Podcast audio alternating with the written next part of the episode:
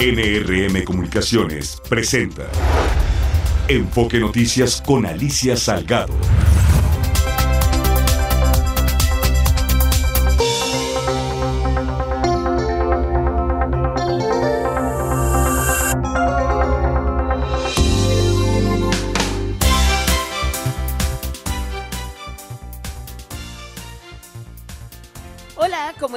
¿Qué tal? Bienvenidos, bienvenidas a Enfoque Noticias. Son las 6 de la tarde en punto este martes 3 de octubre del 2023. Nosotros te dije ayer, estamos ya listos aquí en León, Guanajuato, haciendo esta transmisión especial. Eh, mañana comienzan los trabajos, bueno, desde hecho, de hecho hoy por la noche de la reunión an- anual de industriales y también de la eh, eh, Feria Industrial de Transformación Industrial, que es impresionante eh, en sus capacidades de de muestra de lo que México puede adoptar en materia de tecnología, inteligencia artificial, robótica, em, capacidades de administración en todos los sentidos, pero automatizado. Vamos a hablar mañana mucho de electromovilidad, también vamos a hablar de nearshoring e inversiones en México. Estará eh, muy temprano, eh, hay dos secretarios de Estado que estarán aquí presentes, el secretario del Trabajo y también la secretaria de Economía. Pues eh, la CONCAMIN, que encabeza eh, José Abugaber, está realizando aquí su reunión anual de industriales. Eh, desde eh, temprano han comenzado a llegar, está todo lleno. es evidente que es una de las ferias más esperadas en León. También a finales de este mes se va a realizar aquí la convención anual de la Canieti es otra eh, de la Cámara Nacional de, la Indus- de Tecnologías de la Información, es muy grande también.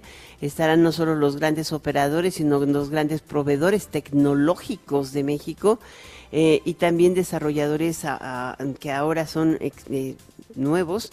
Eh, eso- eso, esto te muestra el tamaño de la reactivación económica, porque estas ferias fueron prácticamente paralizadas y suspendidas y se hacían por Zoom y ahora pues ya tienes la muestra y la capacidad de ver cómo el país se está reactivando ac- muy fuertemente. Bienvenida, bienvenido a Enfoque Noticias. Este es tu diario vespertino hablado con foco en la economía, en las finanzas, en la política y por supuesto en los negocios de México y el mundo. Estamos transmitiendo a través de Stereo 100 y Radio 1000 para toda la República Mexicana. Hoy desde León, Guanajuato, soy Alicia Salgado. Buenas tardes.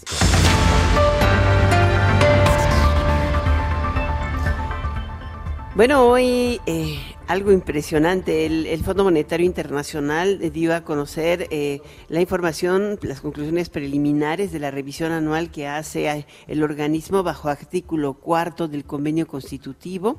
Y aunque elevaron el crecimiento para la economía mexicana a 3.2% desde el 2.6 previsto por ellos en julio, le pusieron una estrellita de, em, o más bien una un tache, es que tengo que decir la verdad, a la, eh, al trayecto fiscal expansivo que está mostrando o proponiendo el gobierno mexicano para el presupuesto del 2024. Dicen los expertos que es indebidamente procíclico eh, y que eh, porque el aumento esperado del déficit público de 5.4%, eh, que representa un incremento fiscal de 2.4% del PIB, impulsará la demanda en un momento en el que la economía está operando por encima de su potencial y cuando la inflación aún no ha vuelto a la meta del Banco de México.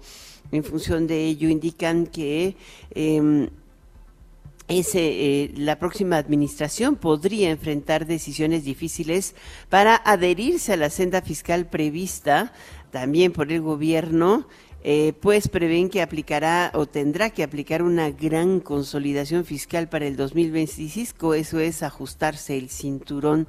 Eh, según eh, el los especialistas del fondo, lo que dice aquí la hoja es que la propuesta de déficit público podría además alimentar presiones adicionales en la demanda, esto es en la inflación, retrasar la desaceleración de la misma, de la inflación, y motivar al Banco de México a subir aún más las tasas de interés. Y de ser ese el caso, este ambicioso plan de consolidación que ya no dirigirá el gobierno actual generará presiones sobre el crecimiento y revertirá el panorama esperado para 2024. Este es un avance de las conclusiones de este eh, documento, las conclusiones de, preliminares del Fondo Monetario Internacional fuerte. Hace mucho que no veíamos una, una conclusión y un análisis tan fuerte, y menos que en esta administración han sido bastante leves sus comentarios, alguna vez criticando el tema petrolero, pero ya saben, a Pemex todo el mundo lo critica, hasta yo. Pero, en fin, es, es algo impresionante. ¿Y qué tal? Que el peso rasca los 18.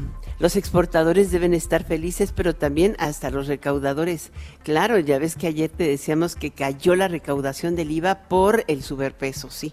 La fortaleza del peso hizo que los exportadores e importadores pagaran menos IVA y por eso te digo que hasta ellos, hasta el SAT de estar feliz. El peso retrocedió frente al dólar estadounidense, cerró la sesión este martes en un nivel de 18.07 unidades por billete verde, comparado con el registro de 17.66 unidades ayer. Con un dato oficial del Banco de México, esto es con el interbancario. Em, esto significó para la moneda un retroceso de 39.8 centavos o de 2.25%. Hay que considerar que no es un tema relacionado con, eh, eh, con México, sino es un tema relacionado con los Estados Unidos. Es, em, el, dólar ha tenido un proceso de fortalecimiento global y esto ocurrió de la mano con los aumentos en los rendimientos del bono del Tesoro norteamericano. Este, este es el punto eh, importante. las bolsas ganaron, inclusive hoy el Dow tuvo pérdidas, pero porque el bono del Tesoro a 10 años subió. Está en 4.8% por primera vez desde el 2007, eh, cerca del 13% de, eh, eh, de los valores del, stand, del, del, del del Standard Poor's, por ejemplo, y también del Dow Jones se ajustaron de una manera impresionante. ¿Por qué? Pues porque todos se fueron a invertir en bono del tesoro a 10 años. Es un nivel no visto, 4.8%. Bueno, y obvio, tendrían que estar invirtiendo en México, es el doble, ¿no? Pero ya lo verán, ya lo verán. Una ola global de aversión al riesgo alcanzó a las divisas de la región de América Latina debido a las, a crecientes la creciente expectativa de que la Reserva Federal podría mantener sus tasas de interés elevadas por más tiempo. Esto ya te lo hemos venido diciendo, pero esto dicen los expertos aquí en México. Bueno, una noticia sensacional, interesante, podría decir. Y mm, es que Walmart de México está en momentos eh, de revisión de toda su estrategia de penetración en muchos frentes. Uno de ellos hoy tiene que ver con el sector eh, de salud. Eh, veía una información, digo, finalmente ha tomado la decisión de Walmart de México y Centroamérica inaugurar su primer centro de servicios médicos donde va a ofrecer más de 2.000 pruebas de estudios de laboratorio, rayos X, ultrasonido y electrocardiogramas. En algún momento veía que alguien decía que competía con el doctor Simi y pues no, no es contra el doctor Simi, ellos no hacen electrocardiogramas, es contra la em, eh, salud digna entran justo a ese mercado con precios muy baratos y con todas las capacidades que tiene. Hoy Salud Digna es el, laboratorio que al ser una AP, es, una eh, eh, entidad de no lucro que no gana dinero, puede ofrecer precios bajísimos porque no tienen que pagar impuestos. O sea, esa es una realidad importante. Yo no sé si Walmart logrará ofrecer a precios de salud digna, por ejemplo, las pruebas de COVID, las pruebas de ultrasonido, estas, estas pruebas de estudios de laboratorios, pero seguro se va a ubicar muy por debajo del promedio que tienen los otros laboratorios, las grandes cadenas de laboratorios como el Chopo o como Laboratorios Polanco, estos que están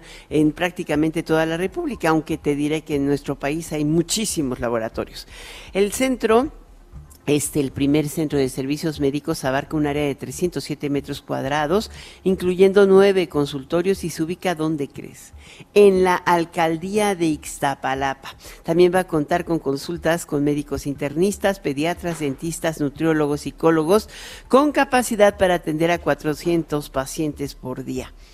Y tú te preguntarás, ¿por qué? ¿Por qué Walmart lo hace? Bueno, pues por algo muy simple ¿Te acuerdas que te dimos a conocer que en la evaluación de la política social y cuando el INEGI presentó eh, la encuesta ingreso-gasto? Ah, bueno, pues al menos eh, creo que te queda muy claro que la población se, se duplicó la población que carece de servicios de salud a pasar de 20 millones en 2018 a 50 millones en 2022. Esta es la realidad de nuestro sistema de salud abre la puerta a que el sector privado pueda atender a aquellos que menos acceso tienen a la salud. La inversión fija bruta en México mantuvo una inercia positiva en julio e incluso alcanzó un nuevo registro histórico gracias al impulso de las obras públicas y el proceso de relocalización de empresas. El indicador mensual de inversión fija en el país marcó un puntaje de 117.7 unidades durante el séptimo mes del año en su serie desestacionalizada, lo que significó un crecimiento del 0.5% frente al registro de junio. Y mira, lo más importante de la inversión está, es que está por arriba de su potencial. Cuando esta se ubica en 14% del PIB, está allí un poco más arriba, casi 15%, impulsa crecimiento económico. Y una parte importante de esta inversión es sector privado mexicano y otra parte es, es inversión extranjera. El presidente López Obrador informó que Claudio Sheinbaum aceptó el plan de protección que, le presentó la Secretaría de la Defensa en su calidad de virtual candidata a la presidencia de México por Morena. Eh, de hecho, dijo que eh, pues eh, no solamente a Sheinbaum, también a Xochitl Galvez le habían propuesto seguridad.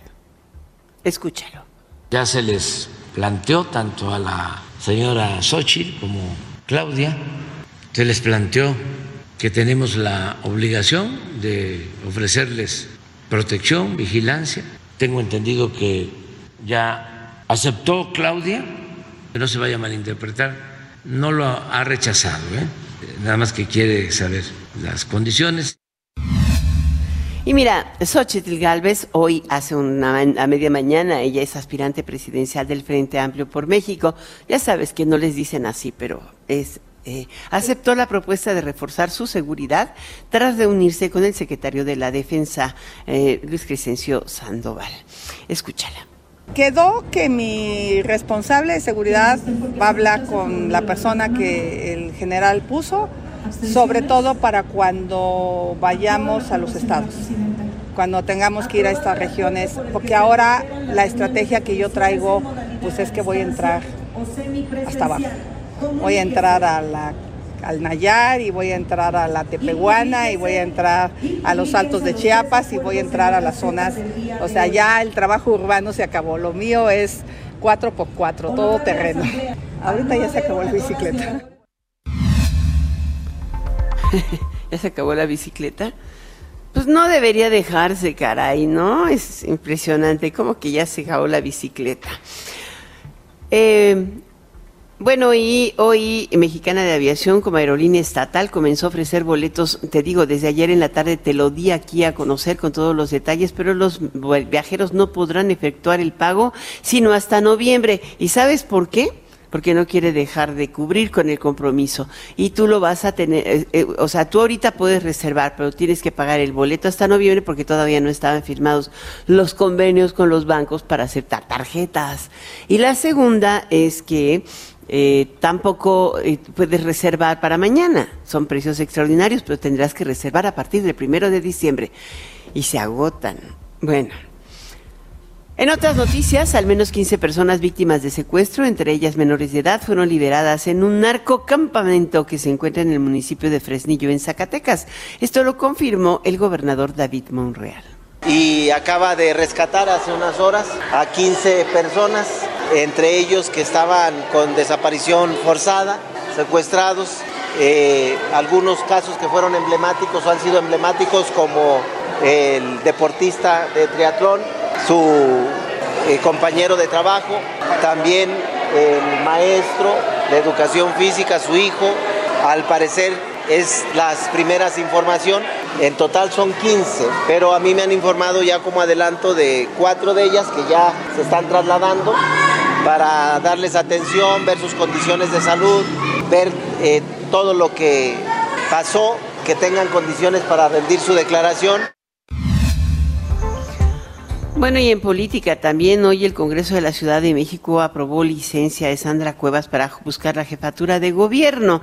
Hoy en la mañana se dio a conocer y evidentemente esto hizo que Sandra Cuevas replanteara su permanencia en, en, el Frente Amplio, porque los partidos eh, políticos que conforman la coalición Frente Amplio por México eligieron a seis aspirantes para competir por la candidatura de la jefatura de gobierno en la Ciudad de México, pero excluyeron a Sandra Cuevas. El Partido Acción Nacional postuló a Santiago Tabuada y a Lía Limón, los actuales eh, alcaldes de Benito Juárez y Álvaro Obregón, y por su parte el Partido Revolucionario Institucional eligió a Adrián Rubalcaba y al actual alcalde de Coajimalpa. Finalmente, eh, em, perdón, al actual, eh, el actual, actual alcalde de Coajimalpa y a la diputada federal Cintia López, ellos son los del, los del PRI. Y en el caso del, del PRD, del Partido de la Revolución Democrática, pues eligió a Luis Espinosa Cházaro, que es el que estaba muy formadito al frente, y a Nora Arias, que es la dirigente de ese partido en la Ciudad de México. Mira, si me das a elegir, pues creo que va a estar la contienda fuerte entre Tabuada, Rubalcaba y Cházaro. Y dentro de los tres, pues igual es Rubal, es esta aguada. Pero bueno, quién sabe, este es lo que dicen los momios o las encuestas momiadas, pero lo mismo. Eh, Sandra Cuevas, igual que la senadora Kenia López Barrabada, no, fue, no fueron consideradas. No sé qué vaya a ser. Eh, eh, justamente Kenia López. En la última nota de este día te cuento que el republicano Kevin McCartney fue destituido como líder de la Cámara de Representantes luego de perder una votación impulsada por la extrema derecha de su partido. De él dependía el acuerdo de estabilidad fiscal, así es de que ahorita están al garete en la Cámara de Diputados allá en, el, en, el, en Estados Unidos. El sí a destituirlo ganó con 216 votos contra 210 congresistas que votaron en contra de destituirlo. Todos ellos, ¿qué tal, qué tal de su partido? Así la crisis de ese tamaño es la falta de gobierno y de control del Biden, ¿no? Y, de, y también no hay republicano que pueda controlar este tema. No les gusta McCartney, dicen que es muy prodemócrata, así es de que vas para afuera. Congresistas de California es McCartney, fue criticado por los miembros más conservadores, el Tea Party, por haber colaborado con los demócratas en esta iniciativa que permitió eh, mantener abierto el gobierno de los Estados Unidos el fin de semana. Y pues en un mes nos veremos las caras, le dijeron. ¡Ah! ¡Qué horror! Bueno. Vámonos a un corte. Regreso enseguida. Enfoque Noticias con Alicia Salgado por Stereo 100, 100.1 de FM y 1000 AM. Continuamos.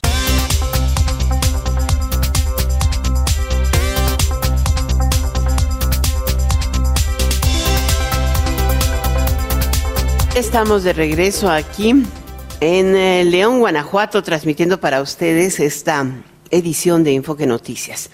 Meta está explorando un plan que obliga, que podría obligar a los usuarios de la Unión Europea a desembolsar hasta 14 dólares para acceder a, a versiones sin publicidad de Instagram o de Facebook o aceptar anuncios personalizados para las versiones gratuitas.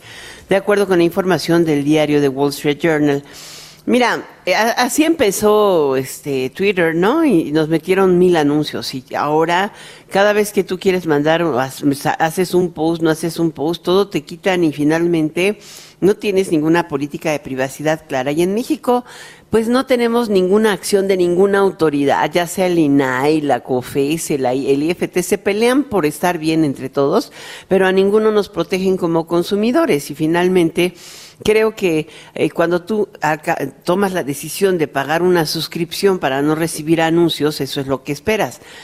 Pero así empezaron, acuérdate de Sky, de los cables y de todos los digitales y de todas maneras, tú pagas tu suscripción y te meten todos los anuncios habidos y por haber. No hay, eh, no hay condiciones realmente de neutralidad en materia de, de, mercadeo de, estas, eh, de estos medios digitales. En fin. Hoy por hoy ese es el anuncio de que mañana nos van a anunciar, como lo hizo, eh, pues, ¿qué te puedo decir? Esta, eh, ¿qué fue? Eh, Netflix, ¿no? También te cobran a dos por uno y luego después te cobran a menos. Primero te dejan todo gratis y después te empiezan a cobrar. Y esto pues va a significar como 250 pesos al mes de que vayas de gratis a 250 pesos al mes porque empieces con tu cara libro para facebookear o para estoquearte a todos aquellos en el Instagram. Estoquear es lo máximo, ¿no? Pero bueno, ya tenemos en la línea a Luis Antonio Fonserrada Pascal. A Luis Fonserrada. Él es el Chief Economist de American Chamber of Commerce de México. ¿Cómo estás, Luis? Muy bien, Alicia. Me da gusto saludarte. Pues a mí más.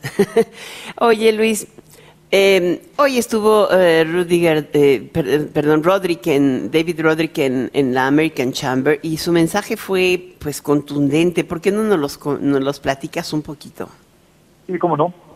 el, el, profesor Roderick, que es un profesor en Harvard, lo invitamos a la American Chamber para platicar sobre el famoso nearshoring este proceso de relocalización de empleos que se está dando ya de manera importante y el considerar qué habría que hacer para aprovechar esta oportunidad importante y extender los beneficios que pueda traer a, a más regiones del país y a empresas más pequeñas. Entonces, el principal argumento y es algo que él ha estado proponiendo en diversos países. Perdón. Es eh, eh, sin duda tener la mano de obra calificada. Esto requiere ah, capacitación, pero requiere educación también específica. Indudablemente el idioma, eh, preferentemente que se pueda saber también el inglés es una gran ventaja y no porque todos los inversionistas sean americanos, para nada. Eh, ahora una parte muy importante de la inversión eh, es de otros países, pero digamos que el idioma pues común es el inglés. Pero entonces, capacitación, educación, por supuesto, la salud complementa muchísimo en la parte de educación y de bienestar y de salud para todos los trabajadores y entonces es una medida importante también, pero en particular el propiciar que haya eh, vínculos importantes entre los empresarios y el gobierno, un intercambio de ideas continuo, porque cuando se diseñan soluciones desde un escritorio en el gobierno, pues difícilmente van a ser las mejores. En cambio, si se consultan, si se platican, si hay una eh, retroalimentación continua sobre lo que se requiere, lo que se puede hacer, entonces se pueden vincular empresas pequeñas a los grandes procesos, las grandes cadenas de producción, las grandes cadenas de suministros, para entrar como proveedores, para desarrollar alguna técnica, para aprender a hacerlo para ver qué productos se requieren y esto en buena parte puede ser dirigido por los gobiernos locales, Alicia. El gobierno federal puede hacer varias cosas, pero los gobiernos locales son los que tal vez tienen una mayor eh, participación en este proceso. El gobierno federal también puede hacer algunas cosas. Oye, Luis, Luis, Luis, hay un tema que a mí me llamó la atención de este, eh, de este tema. Finalmente, o sea, de, la, de, lo, de lo que dijo eh, Dani Rodríguez en, el, en este foro de México y la próxima frontera económica global. Cierto, China ha perdido terreno en las exportaciones hacia Estados Unidos, pero pareciera que todo lo que estamos haciendo es enfocarnos en los temas de tecnología y no de productividad. Y mm, creo que él hizo mucho énfasis en eso, ¿no? O sea, sí es cierto. Eh, no puedes quitar el, el, renglón, por ejemplo, del tema de energías limpias, es la seguridad y otros temas que estos son fundamentales, ¿no? ¿Por qué no nos platicas? Mira, eh, la razón por la que se platicó de esto es porque probablemente a partir del NAFTA, en lugar de haberse incrementado la productividad en el país, la productividad total del país, eh, se, ha, se ha venido reduciendo. Y entonces la pregunta es, a ver, que no nos pase lo mismo ahora con el nuevo TLC y con el nuevo Nearshoring. ¿Y a qué se debe que esta productividad total del país se vino cayendo. Y la razón tiene que ver con una menor participación de empresas pequeñas en estos procesos. Y por supuesto que la falta de infraestructura y eh, la inseguridad reducen mucho toda la eh, productividad.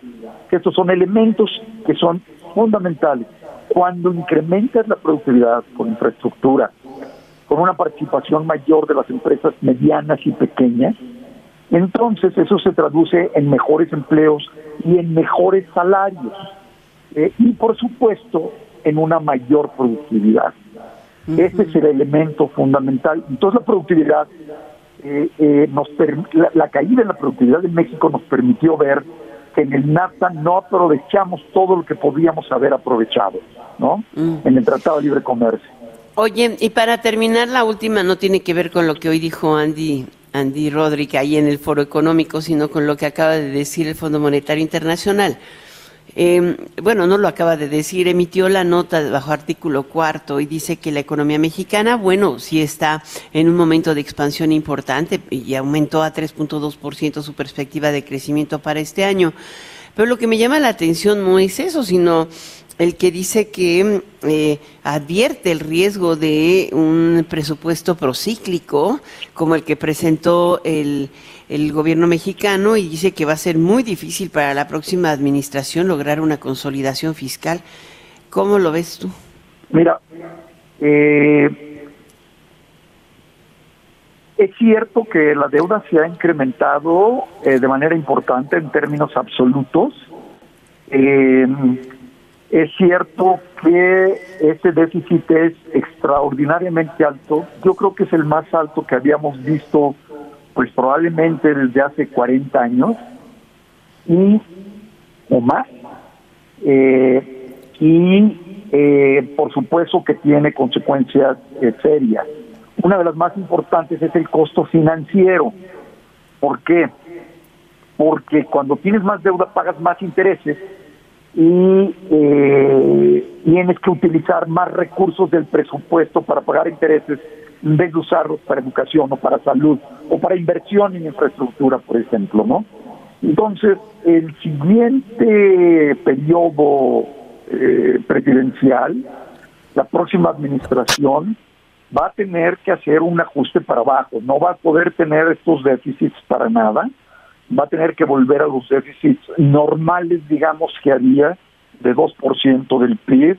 Este fue más del doble, eh, 5.4, el que están proponiendo para el 24. Eh, un 2,5, un 3% ya es alto. Este año, ya en el 23, no se dice mucho, pero ya tenemos un 3.9 de déficit, muy alto. Estos déficits tienen además de incrementar la deuda, tienen otro efecto. Y es que, claro, que es una inyección de dinero en la economía, pero es una llamarada de petate que no se puede sostener, ¿no? Mm. Entonces, sí crece la deuda. Entonces, sí coincides con el Fondo Monetario Internacional. Eh, tienen razón. O sea, eh, va a tener que llevar a cabo un cuidadoso manejo de las deudas la próxima administración y va a tener que probablemente subir impuestos y va a tener que ser muy cuidadoso con el gasto. No va a poder hacer lo que ha estado haciendo esta administración. Pues muchísimas gracias, gracias por tomarnos la llamada en este Enfoque Noticias, Luis Fonserrada. Siempre es un placer platicar contigo, él es el economista y jefe de la American Chamber of Commerce de México. Gracias, Luis. Hasta luego, buenas noches. Buenas noches. Voy a una pequeña pausa, pequeña porque no me tardo en regresar contigo, ¿eh? Aquí estoy. Regresamos enseguida. Enfoque Noticias con Alicia Salgado por Stereo 100, 100.1 de FM y 1000 AM. Continuamos. Mara Rivera y el cierre de mercados. Gracias Alicia, auditorio de Enfoque Noticias. El peso cerró la sesión con una depreciación de 2.25% o 39.8 centavos, cotizando en 18.07 pesos por dólar, con el tipo de cambio tocando un mínimo de 17.60 y un máximo de 18.07 pesos, nivel no visto desde el 2 de mayo del 2023. En tanto, en los mercados de capital, las bolsas pierden. El índice de precios y cotizaciones cerró la sesión con un retroceso de 1.77% para ubicar al índice de precios y cotizaciones en las 50.366 unidades. En Nueva York, el Dow Jones pierde 1.30% y el Nasdaq 1.87%. Hasta aquí los números. Muchísimas gracias, Marita Rivera. Tenemos en la línea el director del Centro de Investigación y Competitividad Turística de la Universidad de Anáhuac, Francisco Madrid. ¿Cómo estás? Muy bien, Alicia, qué gusto saludarte, saludar al auditorio. Fíjate que mm, la semana pasada eh, tuvimos aquí la información muy puntual de Viva Aerobús que incrementaba el número de rutas hacia Estados Unidos y también sus conectividades interciudad desde el AIFA. Es menos esta última, particularmente es hacia Estados Unidos y la oferta impresionante es la de Aeroméxico con 17 nuevas rutas es un 30% de incremento. ¿Cómo explicas esto? ¿Es por eh, la categoría 1 les permitió hacerlo? ¿Ya tenían los equipos? Sí, yo creo que estaban preparados para hacerlo. El tema era, pues efectivamente, la imposibilidad de programar esas rutas. Finalmente han podido operar. Eh, yo veía el anuncio de, Aeroméxico y decía que pues tomará algún tiempo, ¿no? Los anunciaron hoy, y que de manera escalonada a lo largo del próximo año irán entrando en operación. Como sabes, Diego tenía un pedido muy grande de aviones y yo creo que tiene más margen de maniobra, ¿no? Y yo creo que eso es lo que estamos viendo hoy en día. A mí me llamaba mucho la atención en algún anuncio que veía hoy en redes sociales de las rutas hacia Mérida, desde Orlando, desde Miami, por ejemplo, ¿no? Que me da la impresión que son rutas muy buenas y que van a llenar de yucatecos a los destinos de Florida, ¿no? Fíjate que tienen una alta demanda Mérida a Miami, pero no era tan eh, fácil traer y llevar desde los otros aeropuertos. Y bueno, Florida tiene 12 aeropuertos, ¿no? Mi comentario y mi pensamiento, o sea, qué bueno que haya más conectividad, eso beneficia a la actividad turística y en este caso la actividad turística de los dos países. Hay un mercado que tiene capacidad de compra, que sigue teniendo apetito por viajar y que en, la medida en la que pues, se abra la conectividad van a hacerlo. ¿no? Yo creo que eso está muy bien. Y digamos lo que vamos a ver es cómo las líneas mexicanas pues toman un poquito de aliento para recuperar todo lo que perdieron durante estos 26 meses. ¿Cuánto tienen del mercado estadounidense las aerolíneas mexicanas? Menos del 30%, decía en el Moreno te puedo decir si es 23, 24%, pero menos del 30%. ¿Y cuánto llegaron a tener antes de la segunda caída de categoría? Eh, antes de la segunda 30, 32%, digamos, como en 8 puntos. Manera. 3 millones de pasajeros fue lo que durante este tiempo las líneas mexicanas perdieron. Es mucho. ¿Cuánto es el número de turistas que viaja anualmente el año pasado o en el primer semestre de este año de turistas estadounidenses hacia México o de mexicanos hacia Estados Unidos? Eh, en el caso de todo el mercado norteamericano, es el principal mercado en nuestro país y más o menos anualmente representan unos 13 millones de turistas, número redondo, ¿no? Y mexicanos viajando a Estados Unidos eh, son más o menos 4 millones. Si lo vemos así, ¿es como el 50% de visitantes internacionales? De, de Estados Unidos a México es el 60%. Antes de la pandemia estaba como en 54, una cosa así, 52. No, 60 es, digamos, la velocidad de crucero. Durante la pandemia llegó a estar arriba del 70, ahorita está en 62, 63%. ¿Y ahí puede sostenerse con esta agresiva promoción? Seguramente sí. De hecho, lo deseable sería que se redujera la participación, que se diversificaran los mercados, pero pues es muy difícil dada la importancia eh, que representa en general el mercado de viajes de Estados Unidos y la proximidad con nuestro país.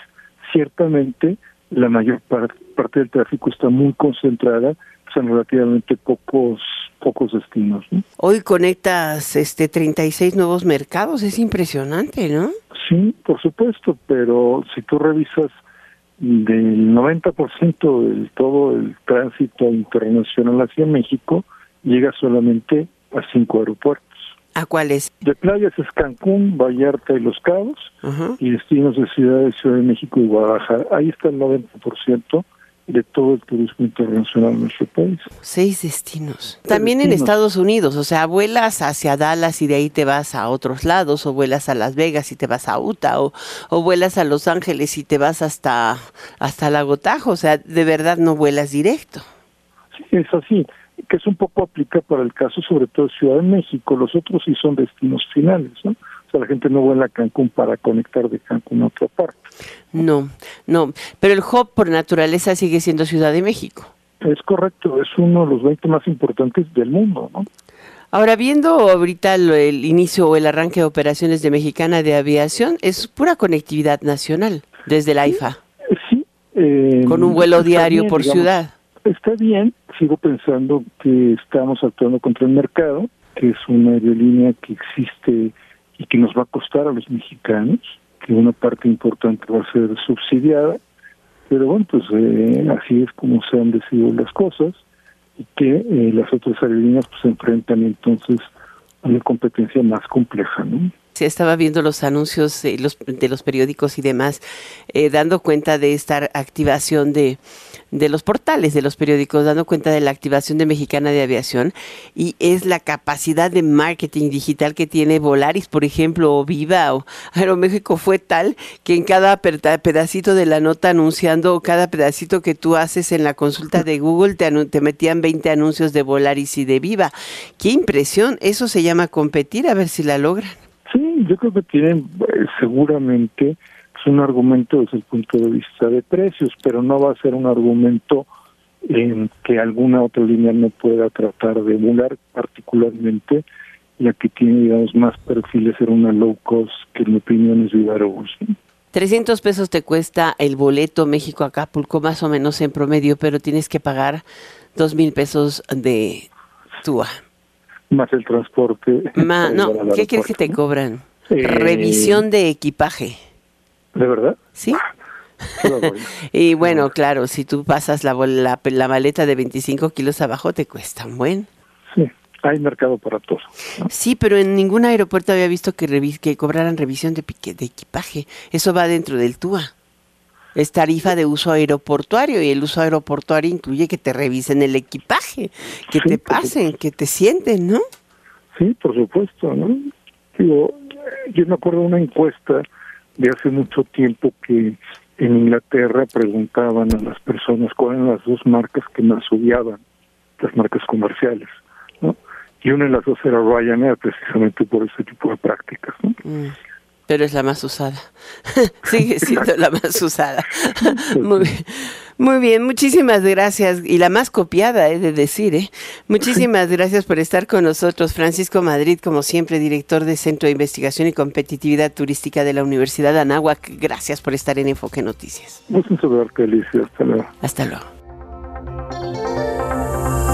Bueno, ya platicamos de mexicana, de la competitividad y del mercado norteamericano y ahora nos vamos a una pequeña pausa comercial. Regreso enseguida. Enfoque Noticias con Alicia Salgado por Stereo 100, 100.1 de FM y 1000 AM. Continuamos.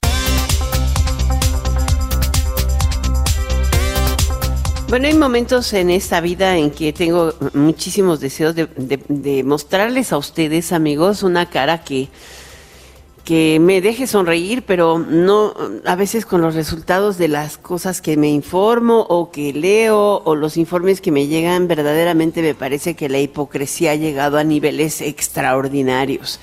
Y es una hipocresía en materia de paridad de género, ¿no? Pareciera que vamos avanzando, pero no avanzamos prácticamente nada. Hoy el Instituto Mexicano para la Competitividad presentó un estudio interesante que se llama Mujeres en las Empresas y se pregunta si hemos avanzado o no. Pero la conclusión es que, pues sí, probablemente tenemos 50% de mujeres eh, en algunos sectores, en las empresas, pero en niveles de obreros hacia abajo, en limpieza, secretarias, todo lo cuentan, está bien, cajeras en los bancos, pero en los niveles de jerarquías superiores por arriba de las sugerencias, esto es gerencias, direcciones generales, direcciones adjuntas, CIOs o inclusive integrantes de los consejos de administración, estamos verdaderamente como para llorar, como el emoji ese donde sale con todas las lágrimas del planeta y no con la sonrisa precisamente. Por eso vamos a platicar con Valeria Moy. Ella es directora del Instituto Mexicano de la Competitividad quien junto con eh, KIC Consultores analizó 184 empresas que cotizan en bolsas y me dejaron llorando. ¿Cómo estás, Valeria? Ay, pues yo muy contenta por hablar contigo, Alicia. La verdad es que el tema es difícil, el tema no se avanza, se avanza lentísimo, pero yo estoy contenta por platicar contigo hoy. Y mm, pues empecemos por eso, ¿por qué se avanza lento? ¿Cómo está nuestro país? Es el, eh, por lo que leía, estamos en un lugar, creo que dentro de los integrantes de la OCDE, o sea, países desarrollados o en vías de desarrollo avanzado, hasta abajo, ¿no? No, estamos hasta abajo. Miren, la participación, lo que hicimos en el INCO fue analizar toda la información de las empresas listadas en las dos bolsas de valores, en la Bolsa Mexicana de Valores y en Viva, tanto en los mercados de capitales como en los mercados de deuda, y están obligadas, esto es bien importante decirlo, tú estás, has estado vinculado con el mercado financiero durante muchísimos años y sabes que están obligadas estas empresas a revelar cómo están conformados sus mandos directivos, su plantilla laboral, el consejo de administración, y pues vimos muchas cosas. De entrada, no les importa mucho esto de reportar porque, por ejemplo, reportan una cosa para la Comisión Nacional Bancaria de Valores, una cosa distinta sobre el mismo tema en su reporte anual, una cosa distinta a la bolsa de valores en la que cotizan. O sea, de verdad, no se le da la importancia que tiene a ver cómo está el tema de género y de composición en los consejos y de composición empresarial de estas empresas listadas. Entonces, ya de entrada, para mí hay una señal grave de que las autoridades no están revisando la información que se les da y a las empresas pues tampoco les importa demasiado, ¿no? Tenemos el caso, por ejemplo, de una empresa que en, un, en, un, en la Comisión Nacional Bancaria de Valores reporta tener ocho consejeros. En la bolsa de valores, 25 consejeros. En la bolsa de valores reporta tener ocho consejeros. En su reporte anual reporta tener 20 consejeros. Y estamos hablando de la misma empresa, nada más para que te des cuenta de la importancia que le dan. Y luego ya entrando a los temas de mujeres, pues en México la representación de mujeres en los consejos... Perdóname que te interrumpa, Valeria, no es un tema de, de, la importancia que le dan, eh, yo pienso que es una evidente falta de supervisión de la Comisión Nacional Bancaria y de Valores y particularmente del área de valores o de regulación, que no puedan darse cuenta que les están mintiendo Totalmente hago contigo. Y tenemos, o sea, y, la verdad es que esta información es pública. Nosotros tenemos las tomas de pantalla. Te digo, una empresa, 25 consejeros en la comisión, reporta 8 en la bolsa de cotiza y 20 en su informe anual. O sea, básicamente reporta lo que, lo que quiere y nadie le da seguimiento a eso. Sí me parece que hay una falla de la autoridad, sin ninguna duda. Estoy más que de acuerdo contigo. Y luego ya el tema de participación. Ajá, en materia de participación, porque yo decía, eh, hay, eh, eh, alguien me decía, hay 50% de mujeres en la empresa y cuando yo entré había 50 pero secretarias, ¿no? Pues sí, y es que duro. Es el tema. Mira, nosotros que vemos en el INCO las parte de educación también vemos que hay más mujeres inscritas en educación terciaria, pero ya las empresas entran solo 43% de mujeres. Entonces, algo pasa que perdemos mujeres entre la educación superior y la entrada al mercado laboral.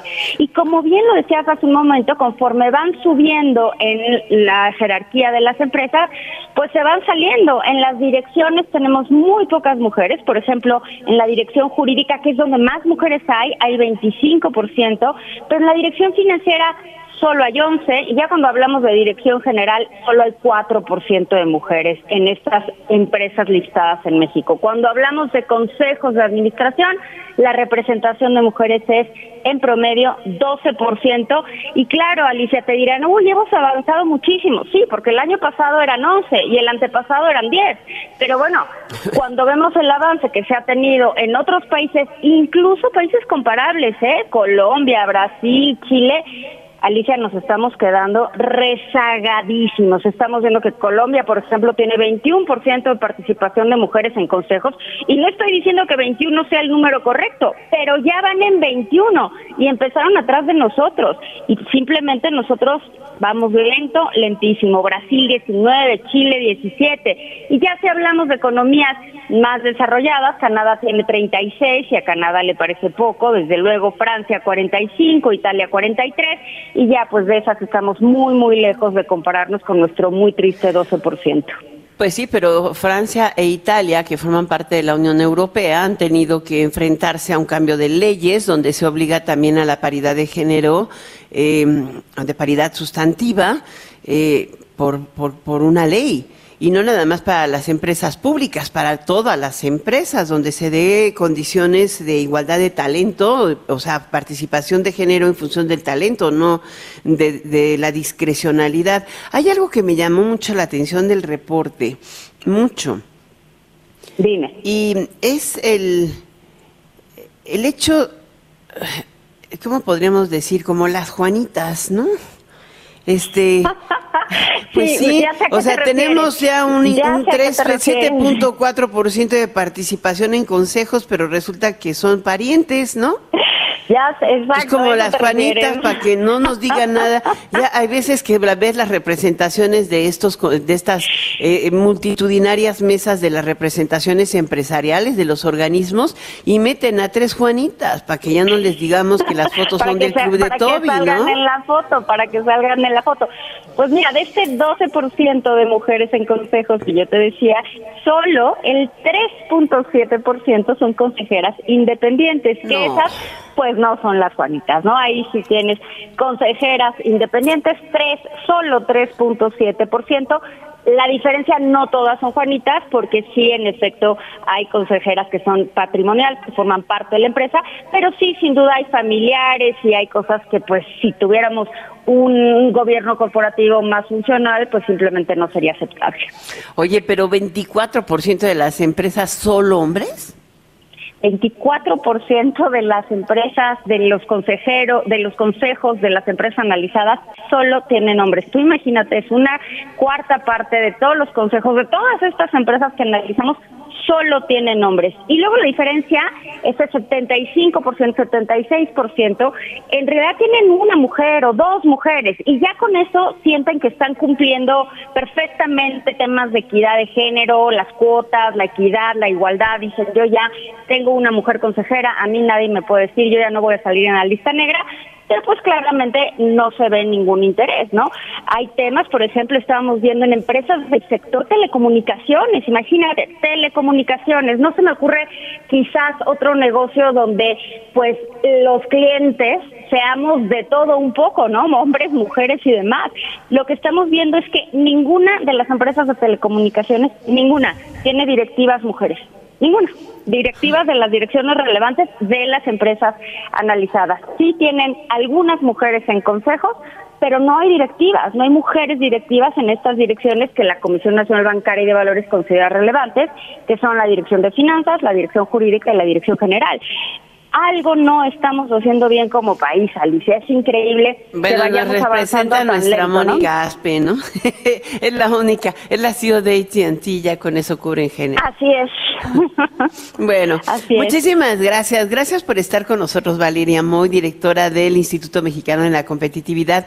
Yo, si te está, si te interesa este tema, porque a muchas nos interesa y a muchos también, eh, les sugiero que entren a la página del inco.org.mx y es, ahí es la investigación, es muy, es una investigación amplia, bien concienzuda, que es mujeres en las empresas. Gracias por estar con nosotros, Valeria. Un placer, Alicia. Un abrazo. Y seguimos platicando pronto. Gracias. Y bueno, también me voy a poner a llorar como el emoji porque ya me despido de ustedes, ni modo, ya se me acabó el tiempo y ya me está diciendo Andrés que me vaya, ni modo. Muchas gracias, hasta mañana, los veo a la misma hora, los escucho, nos escuchamos a las seis de la tarde en punto en Enfoque Noticias, soy Alicia Salgado. Claro, te dejo con Daniela Inurreta en Golden Hits por Stereo 100 y Radio 1000. Muy buenas noches, estamos desde León, Guanajuato en esta transmisión especial para Enfoque Noticias. Hasta mañana.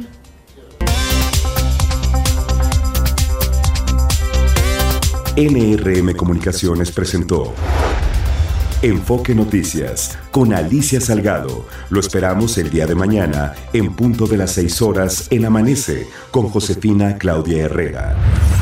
Claridad en información.